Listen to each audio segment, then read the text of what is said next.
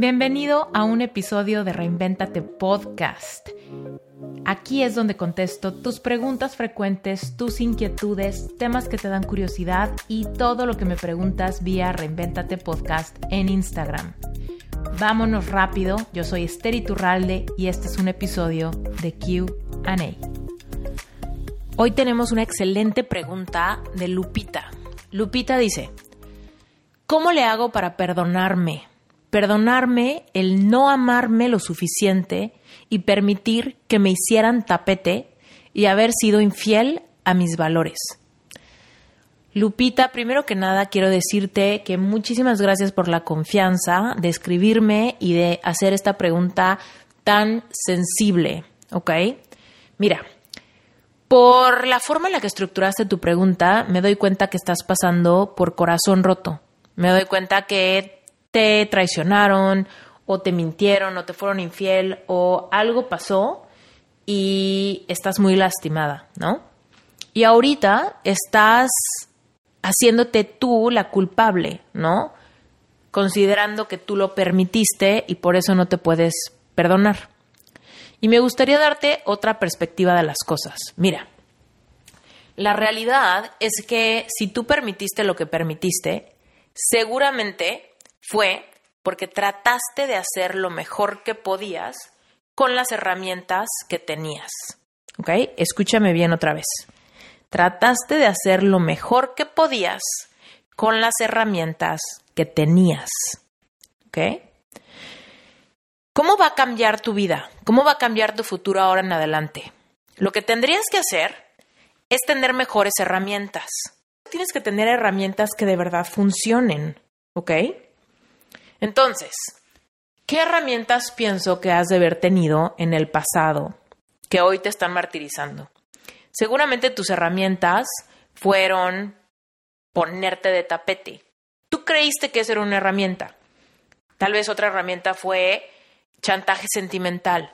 Tal vez otra herramienta fue eh, rogar, ¿no? Hay veces que esas son nuestras herramientas, porque acuérdate que dentro de nosotros tenemos un niño o una niña interior que está usando mecanismos que funcionaron en la infancia. Y así como le rogábamos a nuestro papá o mamá que nos perdonara o que nos quitara el castigo o que nos regalara algo, ¿no? Nosotros seguimos, seguimos actuando con esos eh, precondicionamientos, con esos mecanismos de defensa porque nadie nos enseña a sentir, porque nadie nos enseña a amarnos, porque nadie nos enseña a poner límites. Entonces, vamos por la vida tratando de encontrar amor, aceptación, validación, con herramientas muy burdas. Entonces, imagínate que tú estabas tratando de crear una relación consciente, por ejemplo, ¿no? Y tenías herramientas como codependencia, dramatismo, baja autoestima, miedo al futuro, con esas herramientas no vas a poder construir nunca una relación consciente o una relación basada en el respeto, ¿no? Vas a crear una relación tóxica, ¿no? Y entonces por más que quieras hacer lo mejor que puedes, pues simplemente las herramientas no te lo permiten, ¿ok? Te voy a dar un ejemplo así súper simple para que quede clarísima la, como la metáfora. Si yo te digo, oye Lupita, necesito que hagas un pastel de tres leches, ¿no? No sé si se te dé la pastelería o no, pero sabemos que el pastel de tres leches implica harina, leche, azúcar, huevo, ¿no? Todo eso implica el pastel de tres leches. Y tú, si tienes las herramientas, si tienes los ingredientes, pues vas a poder, ¿no? Buscar la receta o simplemente, o tal vez eres buenísima en la cocina y tú solita lo puedes hacer, ¿no? Y lo puedes ejecutar puedes crear ese pastel de tres leches. Aunque sea complicado, aunque te cueste trabajo, aunque tengas que buscar mil recetas, ¿no? Pero eventualmente puedes hacer un intento y seguramente vas a quedar cerca del resultado. Pero ¿qué pasa cuando yo te digo, Lupita, necesito que hagas un pastel de tres leches y te doy cebolla, jitomate, una cuchara y una lata de frijoles? Por más que tú quieras hacer un pastel de tres leches, con esos ingredientes y con esas herramientas te va a quedar una porquería. ¿Ok? Entonces, pasemos esto otra vez al amor. Cuando iniciamos una relación romántica y queremos una relación basada en el respeto, pero venimos con los ingredientes de baja autoestima, corazón herido, codependencia, referencias de toxicidad en el matrimonio de mis padres, una infidelidad, una que otra mentira, por más que querramos hacer una relación consciente, vamos a terminar sufriendo mucho en el proceso, dando patadas de ahogado, teniendo mecanismos de defensa que hacen que todo se vaya por la coladera. Y después vamos a terminar tomando acciones erráticas por miedo al abandono. Y terminamos de poniéndonos de tapetes o rogando o mintiendo o haciendo chantaje sentimental con tal de que las cosas se arreglen pero simplemente no se arreglan porque las herramientas nunca son las correctas para arreglarlo. ¿Sale? Entonces, ¿cómo le hago para perdonarme? Era tu pregunta. Para perdonarte, tienes que tener la perspectiva clara de cómo se dieron las cosas en su momento, ¿no? Y hay veces que hoy tenemos una conciencia más despierta que cuando cometimos los errores. Entonces hay veces que cuando despierta nuestra conciencia y decimos, órale, ya me di cuenta de lo que estuvo mal o de lo que hice mal o de dónde no puse el límite o de dónde permití que me hicieran esto o aquello, ¿no? Y entonces me enojo conmigo misma y digo, ¿cómo fue que lo permití? Cuando en realidad no podemos exigir de nuestro yo del pasado la conciencia de nuestro yo del presente, porque simplemente en el pasado no sabía lo que sé hoy. Entonces, mi querida Lupita, no te abandones, ¿no? ¿Cómo te perdonas? No te abandones.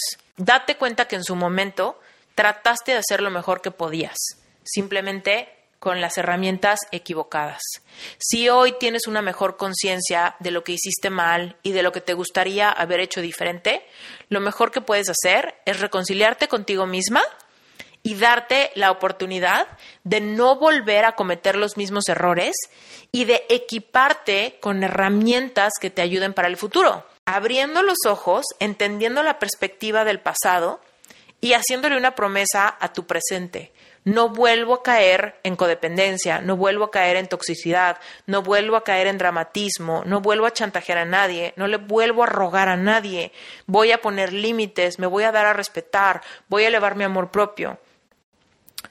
Pero no me voy a soltar, ni me voy a rechazar, ni me voy a castigar por los errores que, cometí cuando no sabía cómo actuar, cuando no sabía cómo sentir, cuando no sabía cómo amarme y cómo darme a respetar. Entonces, mi querida Lupita, abrázate, perdónate, entiéndelo y más bien actúa en tu presente para crear un futuro lleno de amor y de respeto y de todo lo que sí te gustaría tener.